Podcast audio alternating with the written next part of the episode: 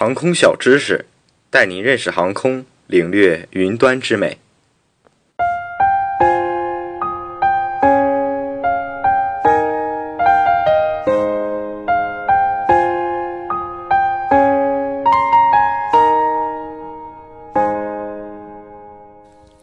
近年来，曾多次发生因个人别有用心的企图或个人不满情绪，扬扬航班有炸弹的恶性情况。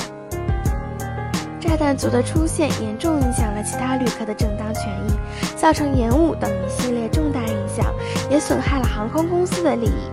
为了维护人民群众的生命财产安全，严厉打击炸弹族的抬头趋势。九月二十九日，最高人民法院对外发布《最高人民法院关于审理编造、故意传播虚假恐怖信息刑事案件适用法律若干问题的解释》，炸弹可判五年以上。解释规定，致使航班备降或返航，造成直接经济损失二十万元以上的，应当在五年以下有期徒刑范围内酌情从重处理；造成三人以上轻伤或一人以上重伤的，造成直接经济损失五十万元以上的，应当加重处罚，判处五年以上有期徒刑。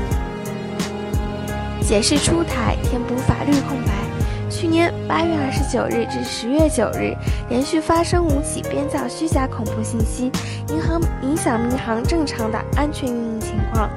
五月十五日至十八日四天时间内，又发生六起同类恶性案件，造成国内多地二十二架航班返航、备降或延误，对社会影响巨大。而由于此前无相关的司法解释，司法机关办理编造、传播虚假恐怖信息犯罪案件时，标准不能统一，不能准确把握严重扰乱社会秩序和造成严重后果的尺度。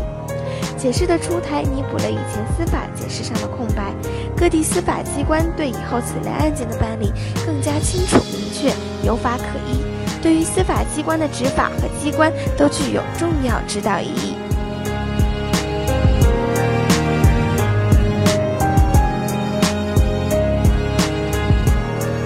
以上内容由东方机务茶社提供，